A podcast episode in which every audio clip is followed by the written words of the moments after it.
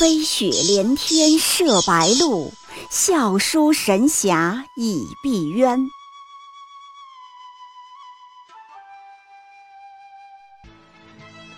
如果说古龙的小说像冰水，越喝越觉得心寒，写透了人情凉薄，那么金庸的小说就像烈酒，起初苦涩艰深，入口醇厚，回味无穷。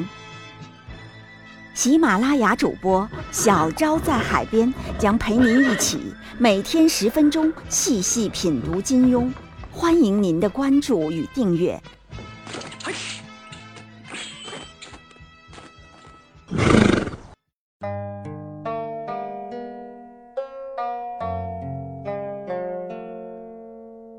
第九十五集，杨逍，谁说我是靠颜值？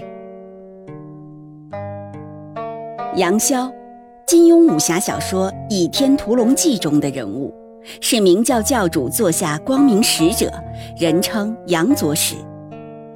杨逍相貌俊雅，风度翩翩，与范瑶人称逍遥二仙，皆为英俊潇洒的美男子。其人外冷内热。亦正亦邪，冷峻孤傲，文武全才，不但机智多谋、博学多才，善于建言画策、运智抚谋，更见识卓超、才略深茂。平时多是一身白色长袍的书生打扮。要知道啊，人一旦长得帅，就容易显得不太努力的样子。杨逍就是这样的。他经常被认为是偶像派，因为颜值高啊。金庸说他是英俊潇洒，年纪虽然稍大，但仍不失为一个风度翩翩的美男子。当年在电视剧里。演他的那个孙兴啊，随便拿片小树叶一吹，女孩子就会中了魔法一样的星星眼。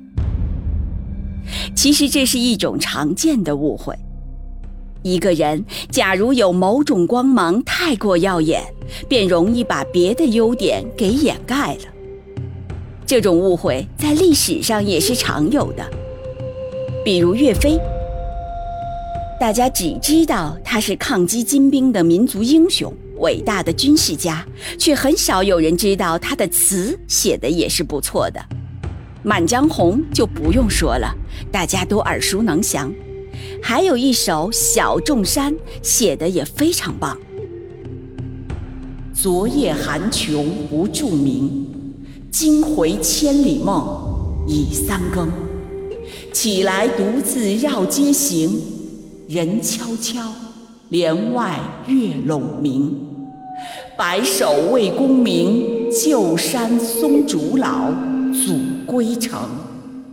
欲将心事付瑶琴，知音少，弦断有谁听？读完之后啊，非常有画面感，简直美极了。你看岳飞的词填得多好。可是大家却都是只记住了他的武功，而颜真卿呢，明明是个能带兵的，安史之乱中独守平原，死磕叛军，可大家却都只是记住了他的书法。杨逍也是一样，如果给他一个话筒，他多半会说：“我才不是靠颜值。”我是一个妥妥的实力派。很多姑娘啊，可能不知道，杨逍有才，肚子里是真有货，文武双全。金庸先生总爱说谢逊文武全才，其实属于是强行凹人设，给谢逊贴金呢。人家杨逍才是真的文武全才。有一回，明教的高层们在武当山上小住，同事们每天喝酒闲逛，杨逍怎么打发时间的呢？一句话，平日闭门读书。本来都混到左使这个江湖地位了，造个假学历就完了吗？可人家却认真读书，以秦龙伏虎之手，轻拈《春秋》《孟子》而读之，是不是画面美如画呀？他不但读书，而且还能写书。张无忌走到他的房间，就曾看见一部他写的《明教中土流传记》，全用小楷写成，而且世事旁征博引，从唐朝武后元载年间一直写到元末，连历代官员相关的奏折等材料都有抄录。放到今天呀，给杨逍评个教授。搞个昆仑学者、西域学者之类的头衔儿，应该没有任何问题。再说武功，杨逍也是超级渊博的一个，全方位的强啊！先只讲一点，他居然会乾坤大挪移，你信吗？明教内讧的时候，他一个人就靠着乾坤大挪移第一层武功，和教中五大高手对掌，五个人。硬是没干倒他，那画风就好像同一所单位里的，大家都是同事，想当然的以为本领都是半斤八两，谁也好不到哪儿去，都心安理得不求进步。哪知道一拉出来练，人家老杨一个干了你们五个。后来同事周颠的话最有代表性。杨潇这个龟儿子，原来一直让着我嘞。岂知我跟他龟儿子差着这么老大一截。顺便说一句，周颠出口就是四川方言，他一定是个精神上的四川人吧？杨潇呢，还是明教武学最渊博的一个。甚至可能是全江湖最渊博的一个，他甚至连弹指神通都会。后来杨逍攻打金刚伏魔圈，连变了二十二种兵刃，一共四十四套招式。旁边硬是看呆了两个人呐，都是当时两院院士级的专家。一个呢是少林神僧空智，七十二绝技学了足足十一门。一个是光明右使范瑶，自负天下武学无所不窥，但此刻都不由得暗自叹服。这背后得付出多少努力？想想连背单词都坚持不下来的我们自己吧，都以为杨逍没事儿的时候在耍帅照镜子，哪知道人家的刻苦用功全在功夫之外。杨逍呢，不但自身有货，而且还有眼光，能识货。拥戴张无忌当教主，就是他的首唱。不信，你可以去翻翻书，第一句挑头的话，就是他对张无忌说出来的：“将来我们都是你的属下。”他这是提前看清了形势，也认准了张无忌这个人当得老大。这一次识货识得好，明教的革命事业从此转危为安，立了大功。杨逍这人的眼光还很锐利，很难在他面前弄鬼。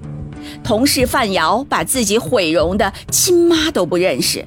隔了十几年再见面，杨逍也很快把他的身份猜了个大概。如果说范瑶是他的好兄弟，太过熟悉的话，那小昭呢？小昭为了隐瞒身份，刚开始出场的时候，伪装成龇牙咧嘴的丑女，很快就被杨逍识破，暗加提防。而且他还能看出小昭是个大美女。比不悔美得多了。说杨逍有眼光啊，不光在识人上，还体现在他的品味和气质上。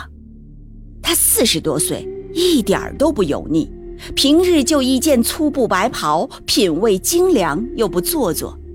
他江湖上的绰号叫逍遥，隐居的山峰叫坐忘峰，事事都那么脱俗。连小张无忌看了都想：难怪季姑姑被他倾倒。不过呢，话说回来，杨逍虽然品味高端，无比眼尖识货，却也是栽过跟头的，就栽在赵敏郡主手上。在绿柳山庄，赵敏假扮好人，请明教师徒吃饭，给明教全体下了毒。杨逍居然没看出来，真是有点儿既生瑜，何生亮的意思。被骗了一次也罢了，其他一些生活细节上，像陈设、用具等，一贯好品味的杨逍也被赵明给打败了。比如书上说，在绿柳山庄里，赵明请明教大家喝茶，雨过天青的瓷杯之中，漂浮着嫩绿的龙井茶叶，清香扑鼻。杨逍就在旁边，却看不出名堂，大为奇怪。这里和江南相距数千里，怎么能有这样的奢华享受？这一问啊，可就显出外行了，毕竟 out 了，没能跟上形势发展了。这时候赵敏多半会微微一笑：“杨左使，你连这都不知道？好客配好茶呀。”这狮峰龙井虽然远在杭州，路途遥远，也不枉我连夜派人快马送过来了。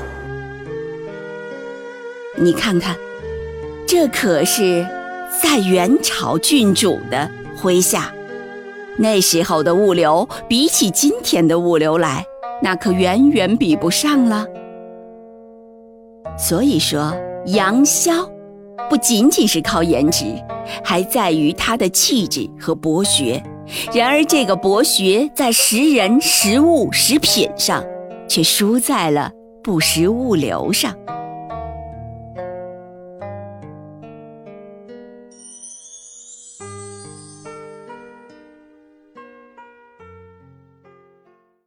喜马拉雅主播小昭在海边将陪您一起每天十分钟细细品读金庸。欢迎您的关注与订阅，每晚八点更新一集，不见不散。